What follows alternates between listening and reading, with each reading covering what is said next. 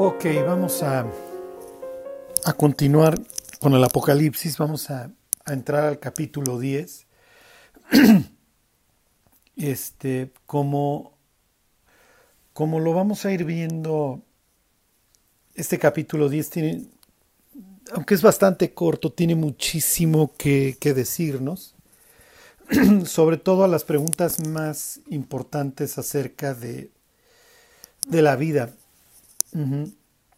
Este, este capítulo trata, entre otras cosas, acerca del tiempo, ¿sí? de, de la consumación, de, de la esperanza que tenemos todos los creyentes de que los planes de Dios eh, se lleven a cabo, de que la forma en la que vivimos eh, concluya, ¿sí?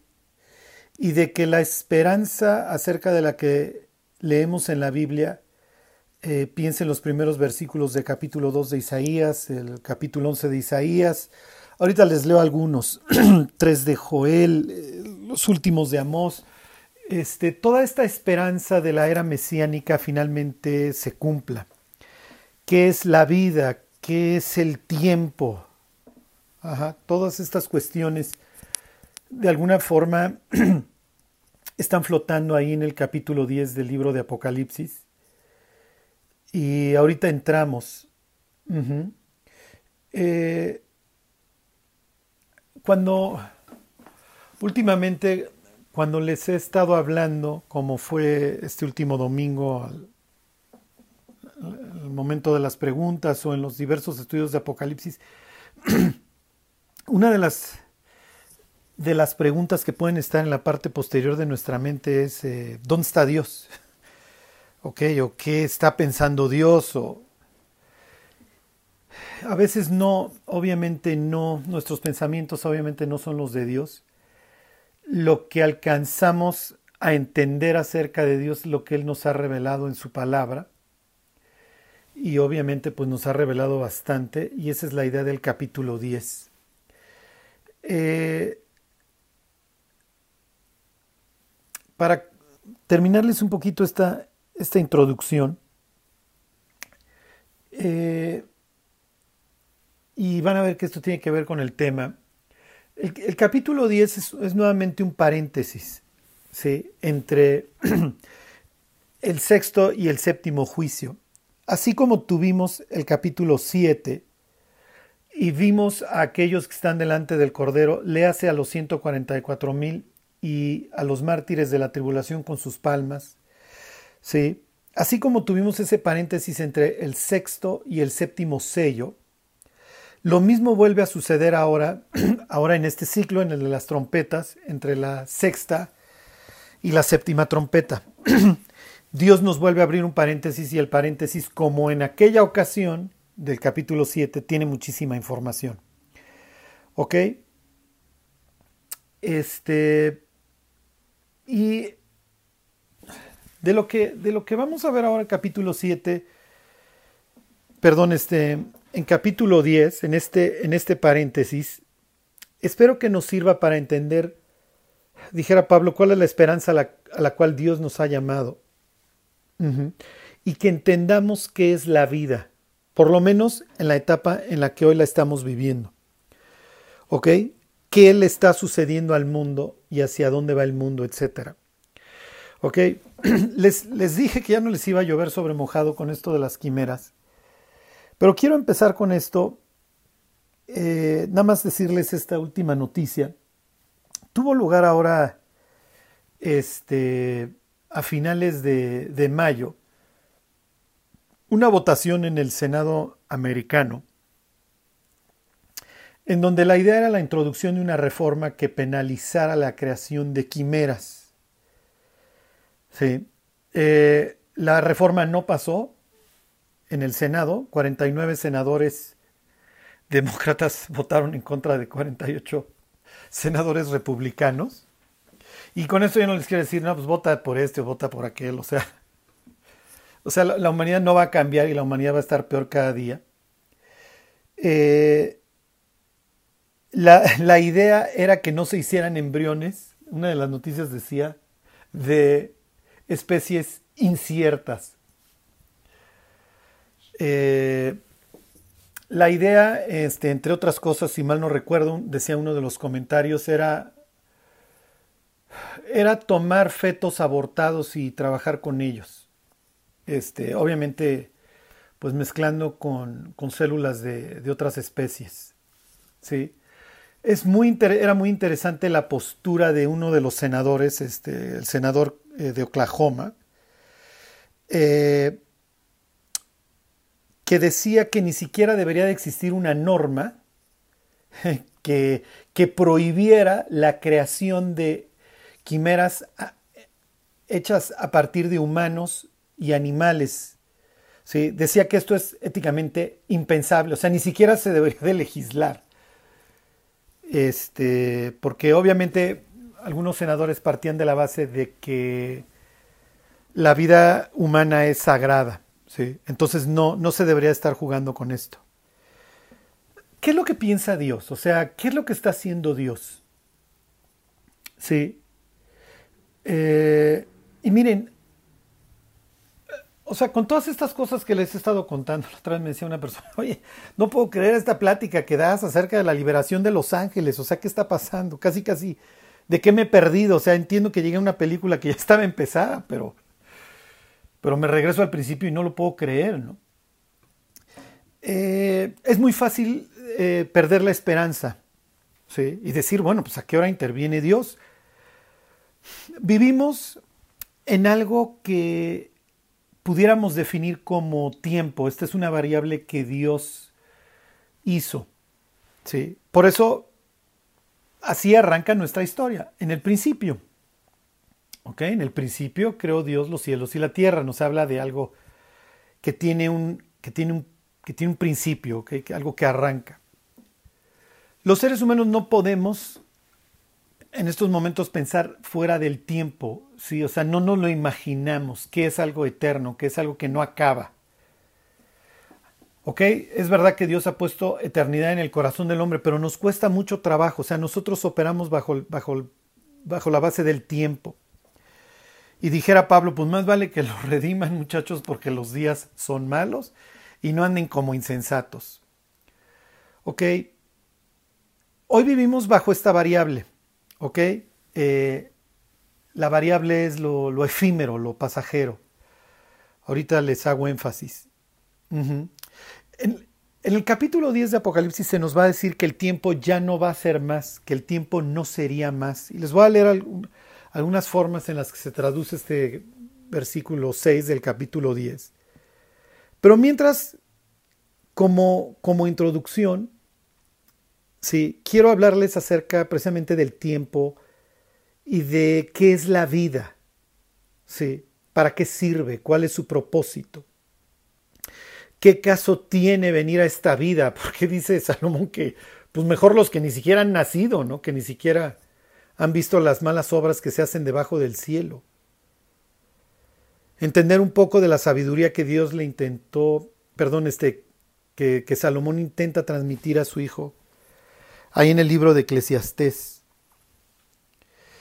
Eh, y sobre todo, el capítulo 10 de Apocalipsis nos va a decir que hay un proyecto para nuestra vida, algo que le da sentido, algo agridulce, ¿ok?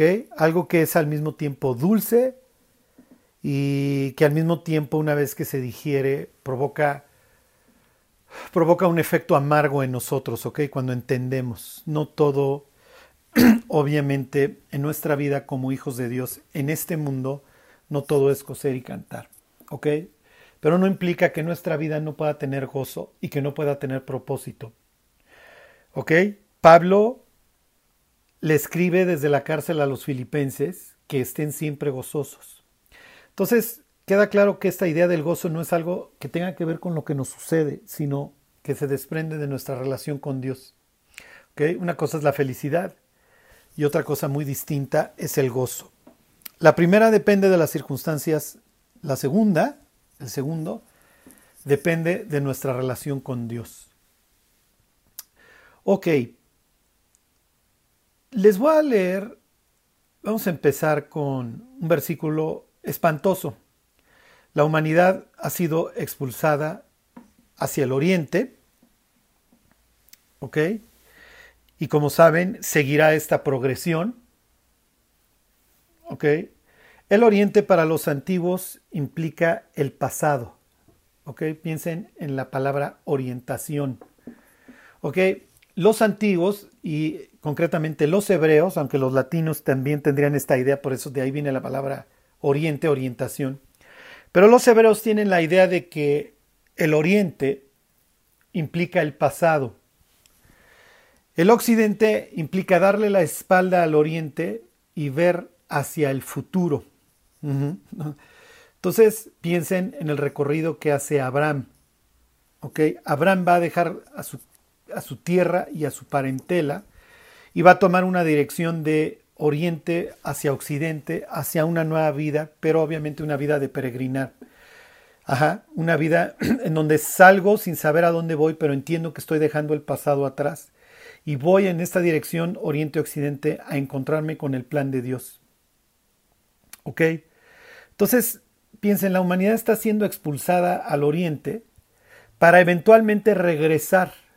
¿Ok? Por eso, acuérdense la, la, puerta del templo tiene una, este, una orientación precisamente hacia el este, ¿ok? Porque Dios tiene la puerta abierta, piensen en el padre del hijo pródigo, como si el padre estuviera viendo hacia el oriente, esperando que su hijo tome esta dirección. Ok, entonces tenemos y les voy a ir compartiendo cosas acerca del, comentando cosas acerca del espacio y el tiempo para los antiguos, ¿ok? Porque todo esto va a tener obviamente repercusiones sobre nuestra vida hoy. Que entonces el ser humano es expulsado hacia el oriente, Lot se va a ir hacia el oriente, ¿ok? La, la humanidad va a ir a Sinar hacia el oriente y ahí va a ser su torre. Daniel va a acabar en Sinar, en el oriente. ¿Ok? Piensen todas estas cosas.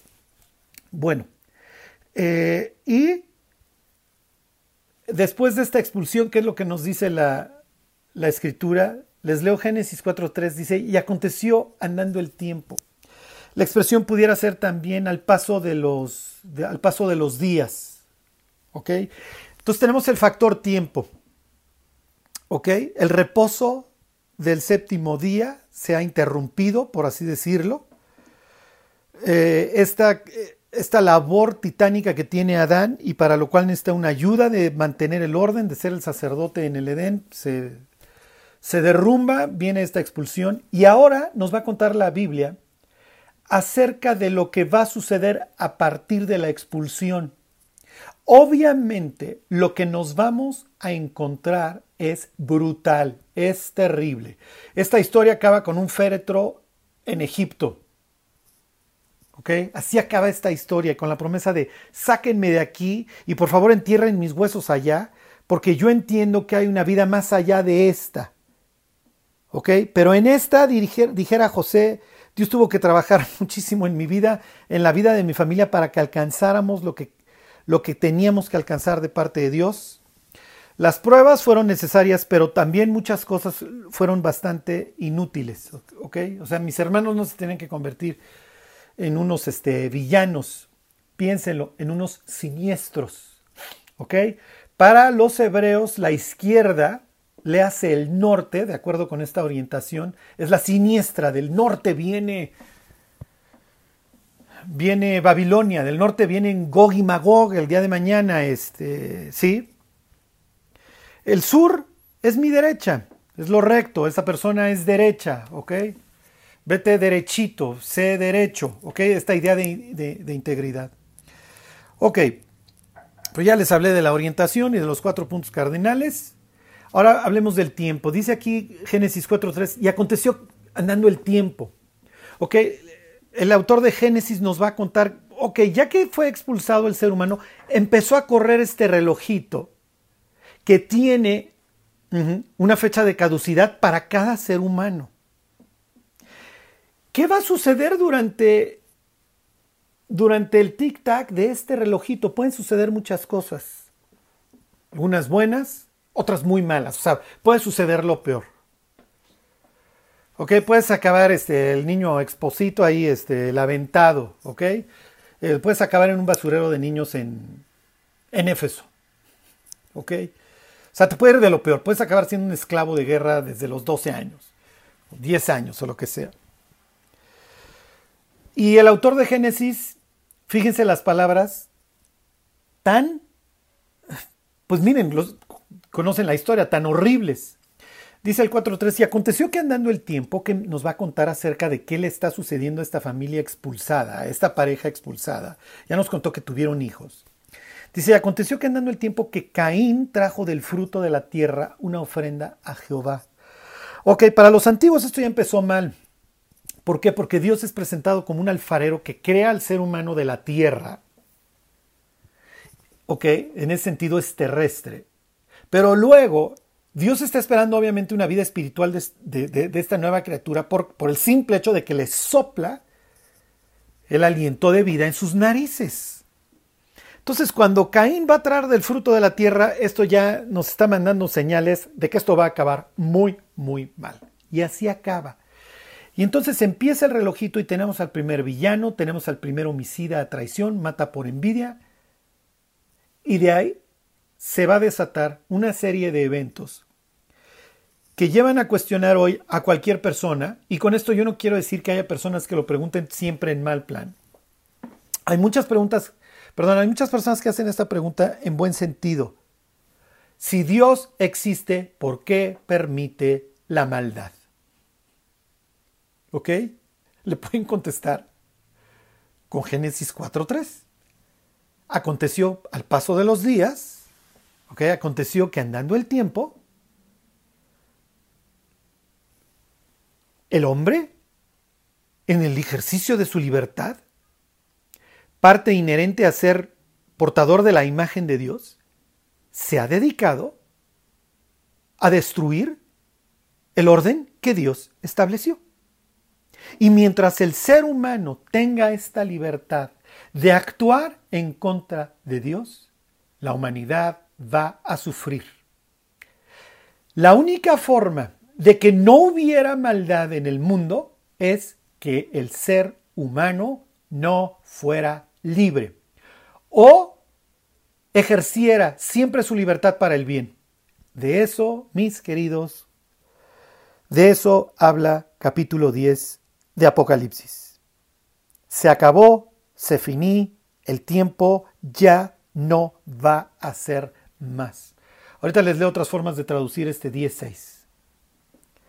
Pero mientras la humanidad tenga la capacidad de ir en contra de los mandamientos de Dios, el ser humano va a sufrir. Y el ser humano va a llevar a cabo los actos más repugnantes y asquerosos y dolorosos en contra de su vecino. ¿Por qué? Porque esto de vivir en el oriente, alejado de Dios, un ser libre, lo único que puede provocar es dolor. ¿Ok? es tempestad, es, por eso Dios compara al impío como el mar en tempestad, que no puede estarse quieto y sus, y sus olas, sus, aguas solamente pueden arrojar, fango, solo puede arrojar porquería. Esto es el ser humano, irrestricto. Acuérdense que para los hebreos el mar es un sitio caótico. Ellos no les gusta el mar, que los tirios y los sidonios se dediquen al comercio en el mar. Nosotros no. Para nosotros ahí en el mar, ahí está el Leviatán y ahí por poco se ahoga Jonás y nosotros no, tenemos, no queremos tener que ver con esto. ¿Ok? De ahí eventualmente surgirá la bestia, dice capítulo 13. Obviamente de ahí va a surgir, del caos. Esto es lo que ve Daniel, un mar en tempestad. Y así compara Dios al impío. Les voy a leer Habacuc capítulo 1 para contestar ¿Qué es la vida?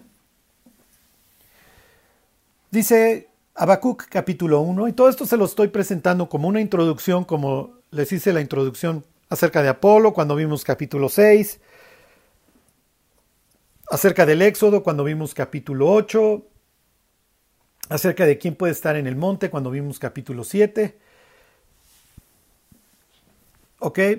acerca de Génesis 6 cuando vimos el 9 y ahora quiero que entiendan esta idea del tiempo. ¿Y qué es? ¿Cuál es el peor juicio que un ser humano puede recibir de parte de Dios? ¿Ok? Entonces dice, la profecía que vio el profeta Habacuc. ¿Hasta cuándo, oh Jehová, clamaré y no oirás? Y daré voces a, ti a causa de la violencia y no salvarás.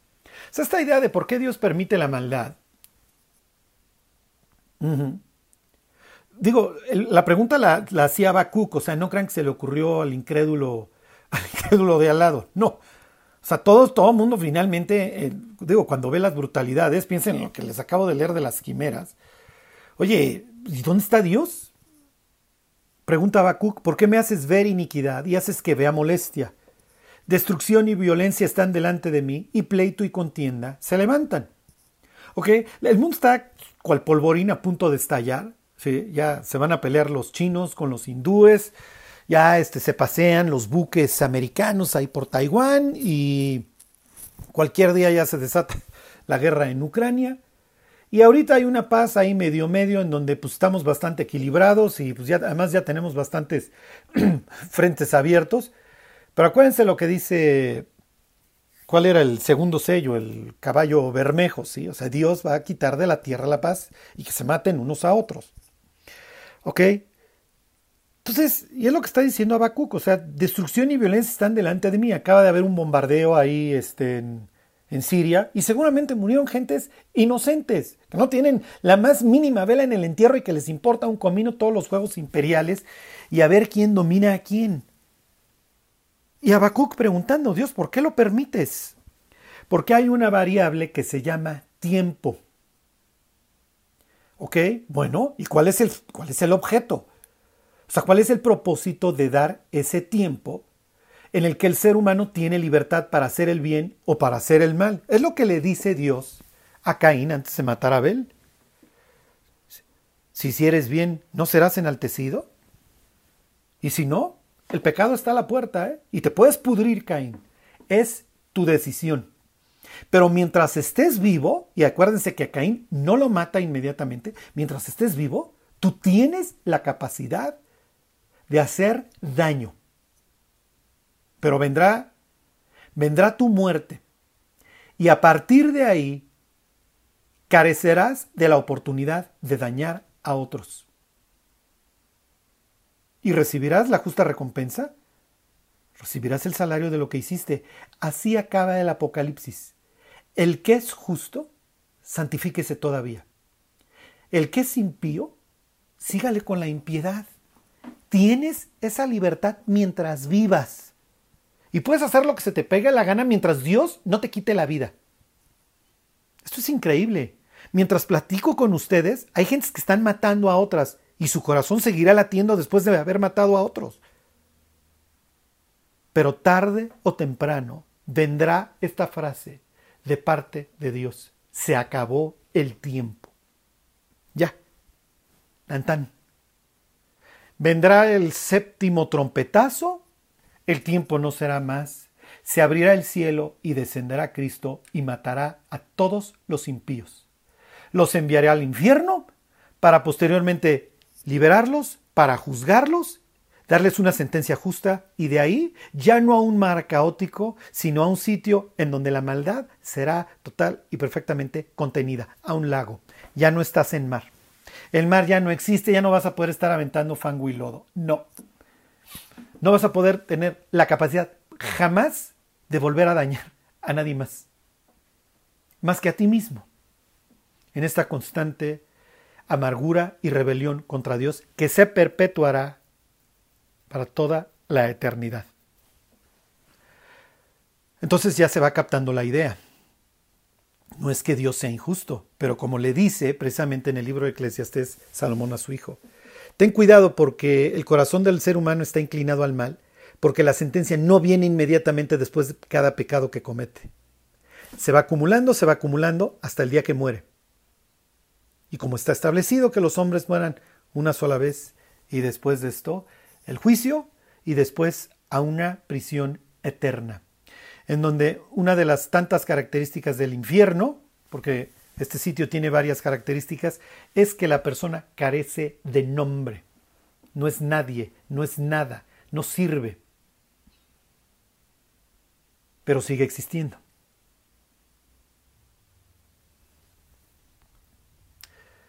Ok. Dice Habacuc, continúa su queja, por lo cual la ley es debilitada y el juicio no sale según la verdad, por cuanto el impío asedia al justo, y por eso sale torcida la justicia. Ok, después de estas palabras, dice Habacuc que va a esperar. Ok, me brinco al capítulo 2. Dice, sobre mi guarda estaré, y sobre la fortaleza afirmaré el pie, y valeré para ver lo que se me dirá y qué he de responder tocante a mi queja. Y Dios le contesta. Y esto es lo que le contesta, y esta es la misma idea de capítulo 10. Dice, Jehová me respondió y dijo, escribe la visión y declárala en, y declárala en tablas, para que corra el que la leyere, para que corra el que leyere en ella. Aunque la visión tardará aún por un tiempo, mas se apresura hacia el fin y no mentirá aunque tardara, espérala. Dice, aunque tardare, espéralo, porque sin duda vendrá, no tardará. Y años más tarde, el autor de Hebreos, ¿se acuerdan? Toma este versículo y dice, porque aún un poquito, y el que ha de venir vendrá y no tardará. Y es lo que dice capítulo 10 del libro de Apocalipsis. Cuando el séptimo ángel toque la trompeta, el misterio de Dios se cumplirá. ¿Se acuerdan del libro de Habacuc en donde le dijo, aguántame tantito? ¿Qué es la vida? La vida es un periodo, la vida es un lapso que Dios le otorga. No digo periodo de tiempo ni digo lapso de tiempo porque sería pleonasmo, es lo mismo que decir subir para arriba. La vida es un lapso.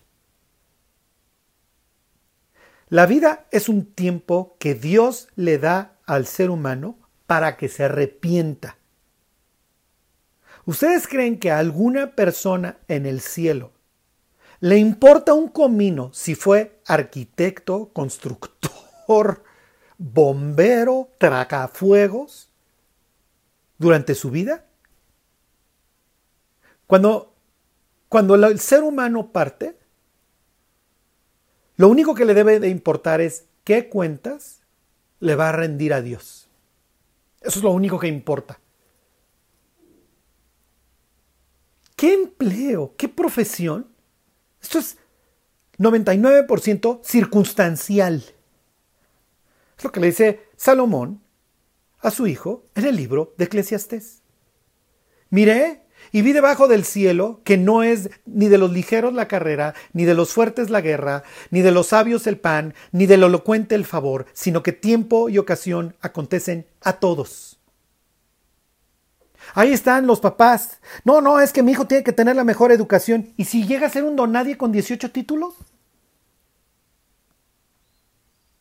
No, yo creo que más, que más que cualquier cosa a nuestros hijos les tenemos que enseñar acerca de, acerca de la eternidad y acerca de Dios. Porque, miren, van a estar más tiempo en la eternidad que en este mundo, ¿eh? Ahí estamos, los seres humanos afanándonos por el día de mañana. ¿sí? Dijera Santiago hablando, ahí tienen este hebreo hablando del tiempo, porque ¿qué es vuestra vida? Y esto se repite y se repite y se repite en la Biblia, la comparación de la vida humana con la hierba, con el rocío. Porque ¿qué es vuestra vida? Ciertamente es niebla que se aparece por un poco de tiempo y luego se desvanece. Eso es la vida. Lo que pasa es que creemos que nunca nos vamos a morir o que todavía nos falta mucho. Me acuerdo una vez estábamos ahí en un, en un curso de administración del tiempo. Una persona pintó una línea en el pizarrón y dijo, ¿dónde más o menos se centran en su vida? Todo el mundo se centra en el, en el medio. No es cierto, y si te mueres mañana ya estabas al final. ¿La vida? Como dijera Jesús, la vida, la vida del hombre no consiste, no consiste en los bienes que posee, pero los seres humanos vivimos como si no nos fuéramos a morir. Olvídense más con el sueño transhumanista. ¿Quién le vendió al ser humano esta idea? Digo, sabemos quién se la vendió. De no pensar en la muerte. De no pensar que algún día vamos a estar delante de Dios. Que no nos pase.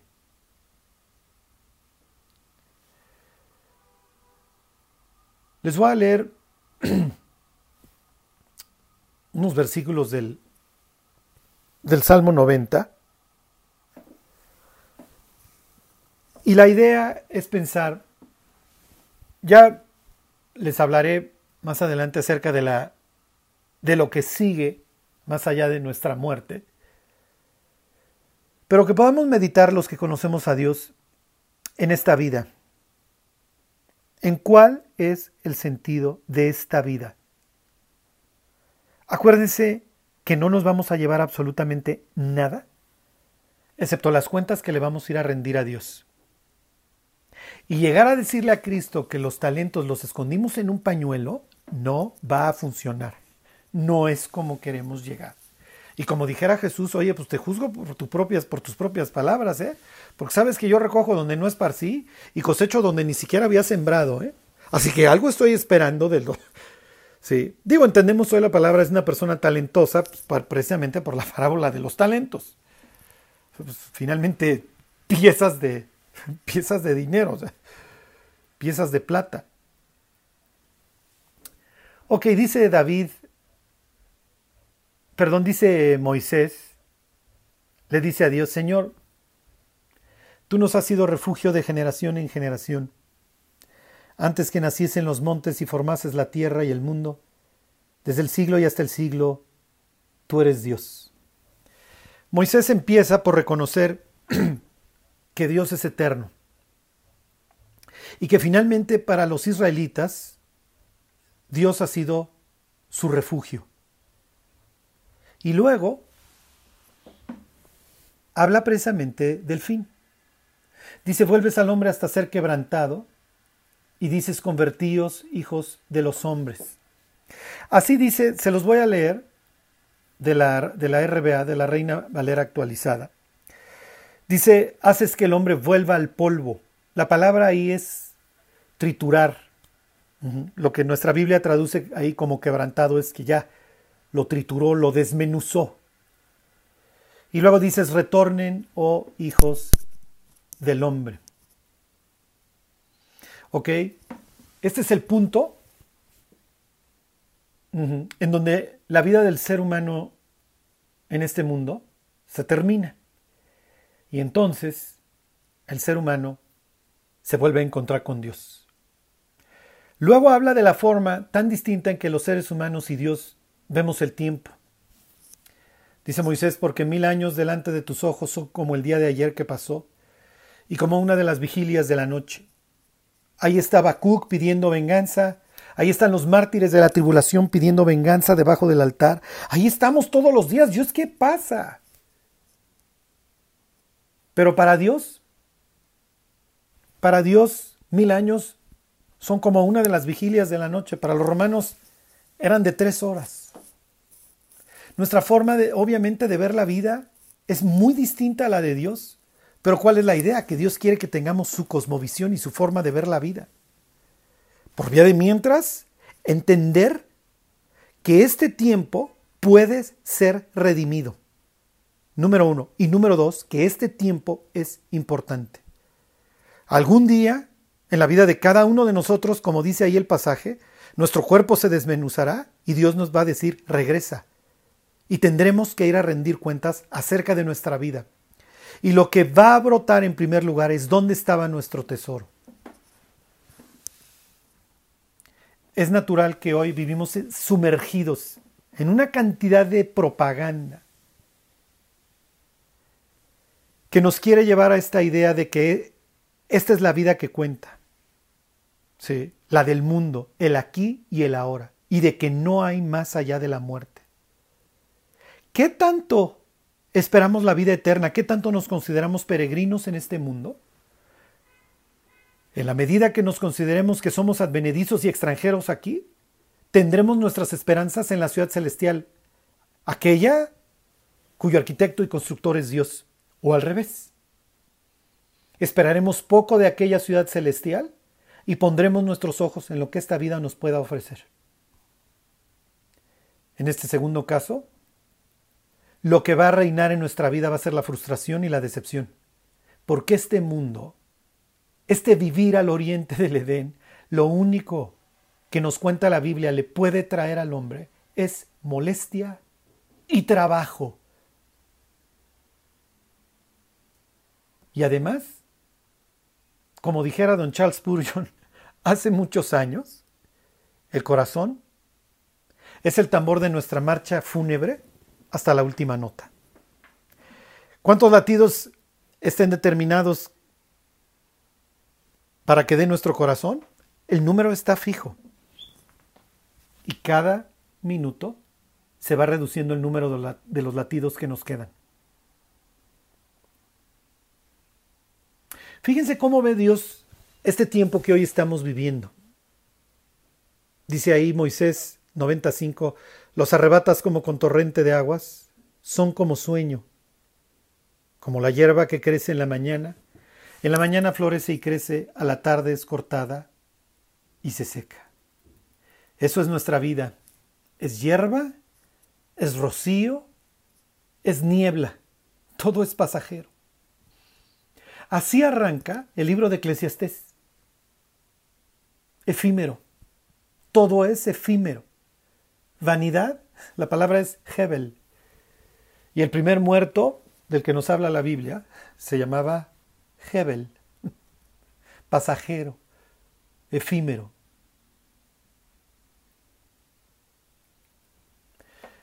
Dice, porque con tu furor somos consumidos y con tu ira somos turbados.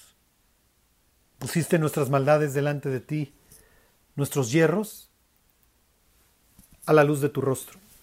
El ser humano todavía no se ha enterado de que todas sus maldades están delante de Dios. ¿Cuántas personas no parten a la eternidad pensando que son buenas? Que Dios va a hacer una especie de balanza en donde va a poner las buenas contra las malas y como si fuera examen, en donde pasas con seis, ya tuviste más buenas que malas. Mira, fuiste un gran médico, salvaste a 100 personas, mataste a 99, si la libras. Esto es ridículo. Pusiste nuestras maldades delante de ti. Se los voy a leer de la RBA. Has puesto nuestras maldades delante de ti. Nuestros secretos están ante la luz de tu rostro.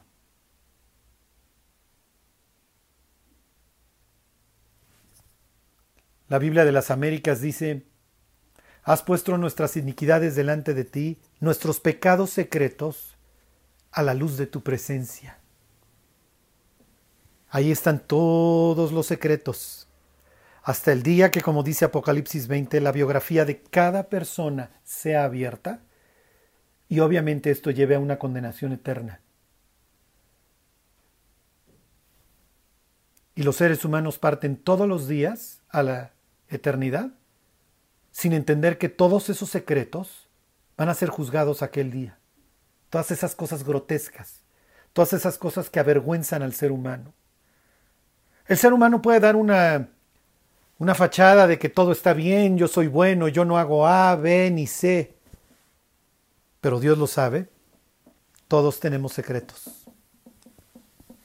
Todos tenemos cosas que si fueran proyectadas en una pantalla, nos llevarían a tener vergüenza. Por eso es que Cristo murió desnudo. Porque Cristo no solamente llevó nuestros pecados, también sufrió nuestra vergüenza.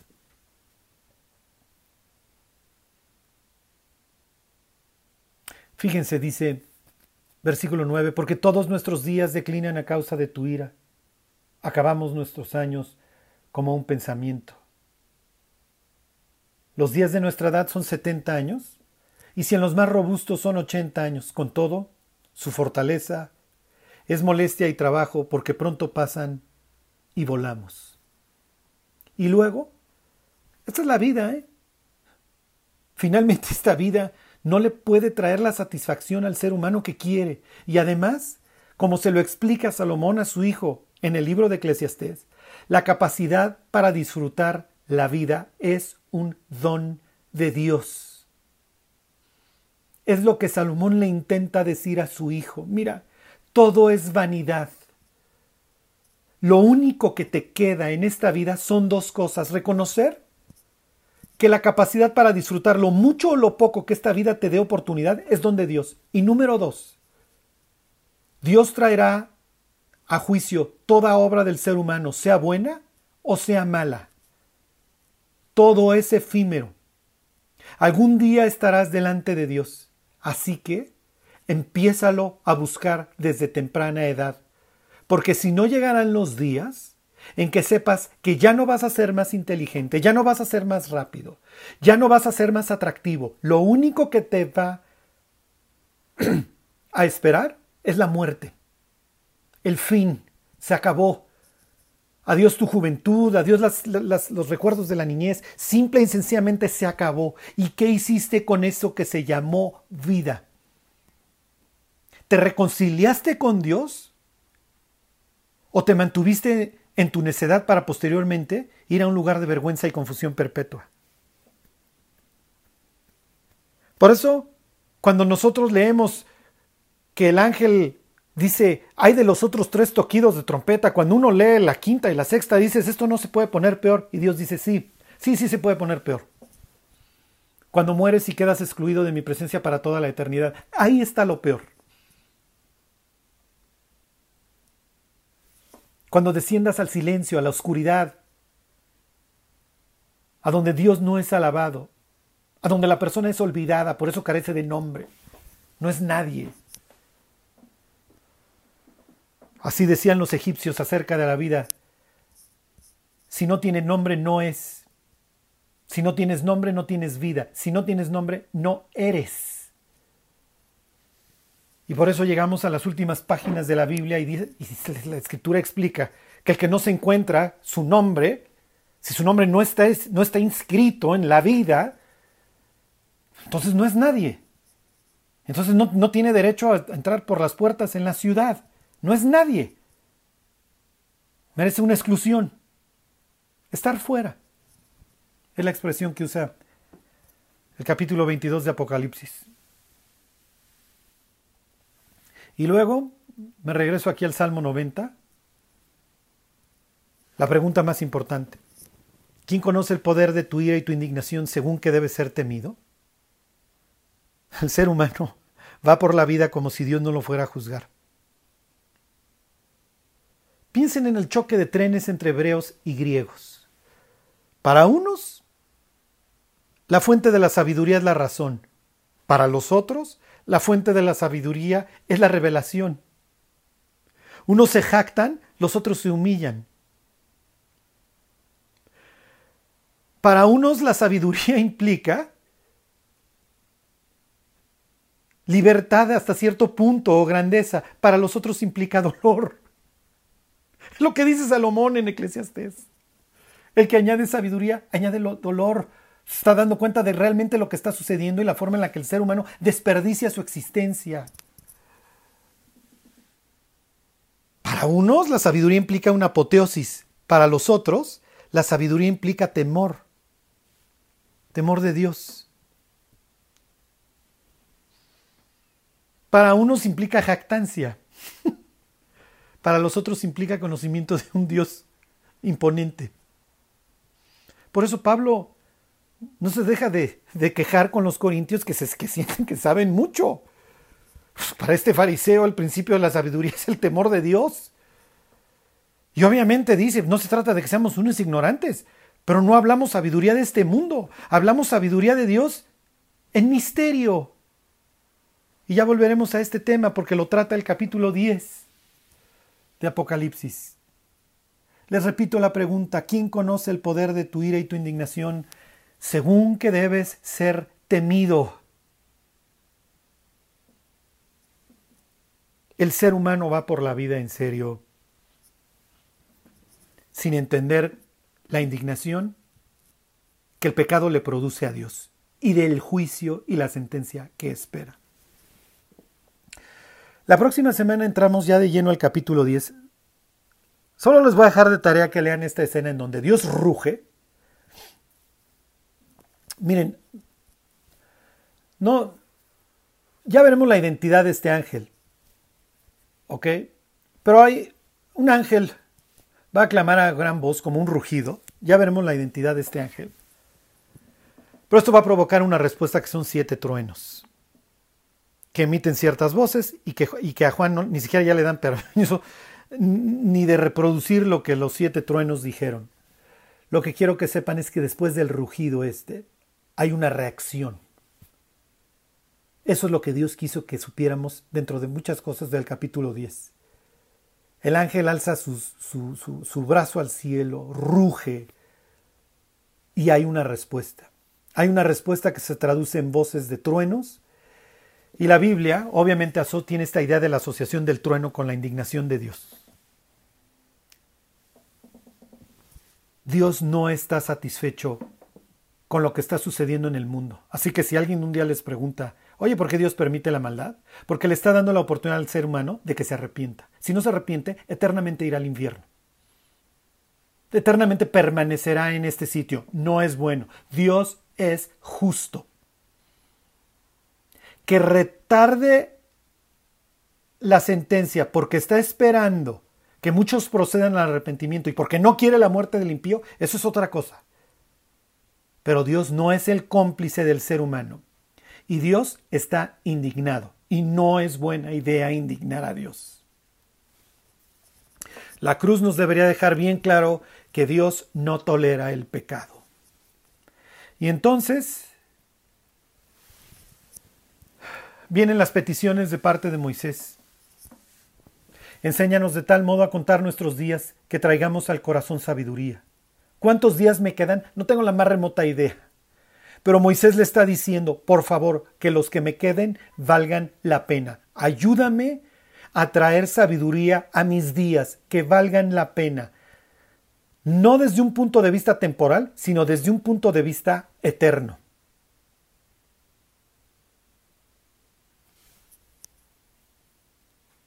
Les leo el versículo 13, se los leo de la Biblia de las Américas. Vuelve, Señor, ¿hasta cuándo? Y compadécete de tus siervas, de tus siervos. La reina Valera dice, vuélvete, oh Jehová, hasta cuándo, y aplácate para con tus siervos. Entendiendo todo esto, que su vida es temporal, que Dios ha sido su refugio, pero que su vida cuenta, Moisés le dice a Dios, ok, mientras voy a estar aquí, te tengo algunas peticiones, Dios. Número uno, hazme sabio. Ayúdame a entender ¿Cómo debo de vivir este tiempo? Número dos, tenme piedad. Tenme compasión. Siguen las peticiones, versículo 14. De mañana sácianos de tu misericordia, y cantaremos y nos alegraremos todos nuestros días. Alégranos conforme a los días que nos afligiste y los años en que vimos el mal. Aparezca en tus siervos tu obra, y tu gloria sobre sus hijos. Sea la luz del Señor nuestro Dios sobre nosotros, y la obra de nuestras manos confirma sobre nosotros. Sí, la obra de nuestras manos confirma. Las peticiones de Moisés son muy sabias. Ya entiende que mucho o poco le queda tiempo que puede ser empleado para la gloria de Dios. Y entonces las peticiones. Danos sabiduría para que entendamos que somos efímeros, pero que esta vida, mientras nos mantengas, vale la pena vivirla y cuenta. Es lo que le va a decir el ángel a Juan en el capítulo 10. Mira mi cuate, va a llegar un momento en donde el séptimo ángel va a sonar la trompeta y tan tan y se acabó. Pero mientras es necesario que seas el portavoz de Dios. Así que aquí tengo un libro, no tiene muy buenas noticias que digamos, ¿Ok? Ya lo veremos en su contexto del libro de Ezequiel. Pero a través de este mensaje, muchas personas se van a volver de sus malos caminos y tendrán temor de Dios, se reconciliarán con Dios y entonces tu vida habrá valido la pena. Habrás servido como el portavoz de Dios. Entonces, fíjense, le pide Moisés sabiduría. Le pide a Dios que le tenga piedad. Le pide que le tenga misericordia. ¿Para qué? Para que entonces sí pueda disfrutar la vida que Dios le ha dado. Que lo alegre, que le traiga la alegría. Moisés entiende que esto es un don de Dios. Que en ellos, que en el pueblo de Dios, aparezca su obra. Esa es la idea, que el vecino pueda ver a Cristo en nosotros no pueda, que, no vea un desastre, que pueda haber un, hombre, un hijo de Dios en el que Dios está trabajando, que pueda encontrar el vecino en el creyente la obra de Dios, el gozo, la paciencia, la paz, la benignidad. Luego, la bendición, sea la luz del Señor nuestro Dios sobre nosotros. ¿sí? ¿Qué implica eso? En términos de la bendición sacerdotal, ¿se acuerdan? La idea de que resplandezca el rostro de Dios sobre nosotros es, implica que Dios nos está viendo, que Dios está con nosotros. Y luego, la obra de nuestras manos confirma. Sí, esta es la idea. ¿Voy bien o me regreso, Dios? Por favor, confirma, confirma tu plan para con nosotros. Ayúdame a ir encontrando tu voluntad y veme confirmando.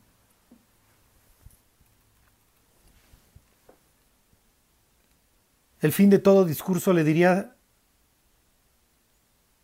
Salomón a, su hijo, es este, teme a Dios y apártate del mal. Llegará un día en el que el tiempo no será más. Dios consumará su plan, vendrá a traer paz al mundo, a restaurarlo, y regirá las naciones con vara de hierro. Podremos gozar de la era mesiánica y luego la eternidad. Mientras, mientras lo único que nos queda es vivir como lo enseña Moisés ahí en el Salmo 90 rogándole a Dios que confirme su obra, que nos tenga piedad y que nos dé la suficiente sabiduría para navegar este tiempo en este mundo.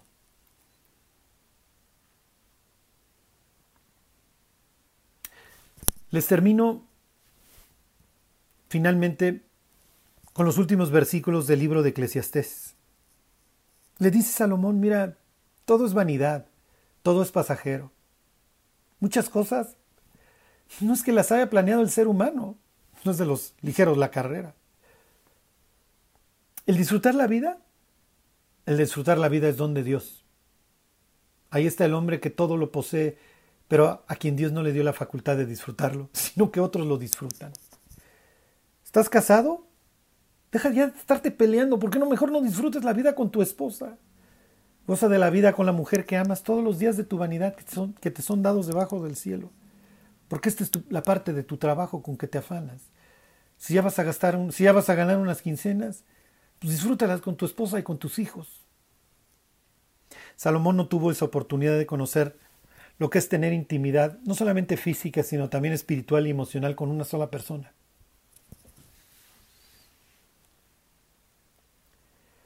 Por eso no es raro que se lo haya aconsejado a su hijo.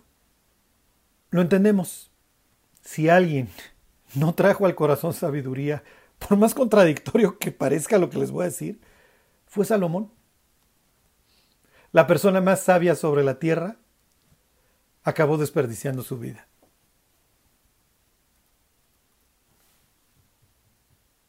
Así que así termina Salomón su discurso acerca de cómo navegar esta vida. Esta vida, este tiempo efímero, lleno de injusticias, lleno de dolor, hasta que finalmente Dios diga, ya no hay más dilación, el tiempo no será más.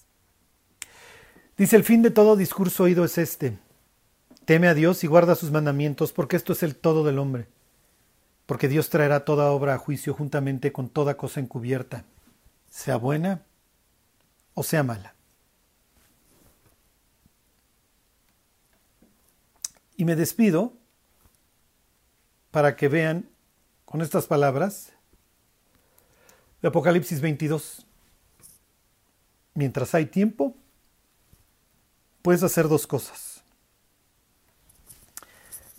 Dice, el que es injusto sea injusto todavía.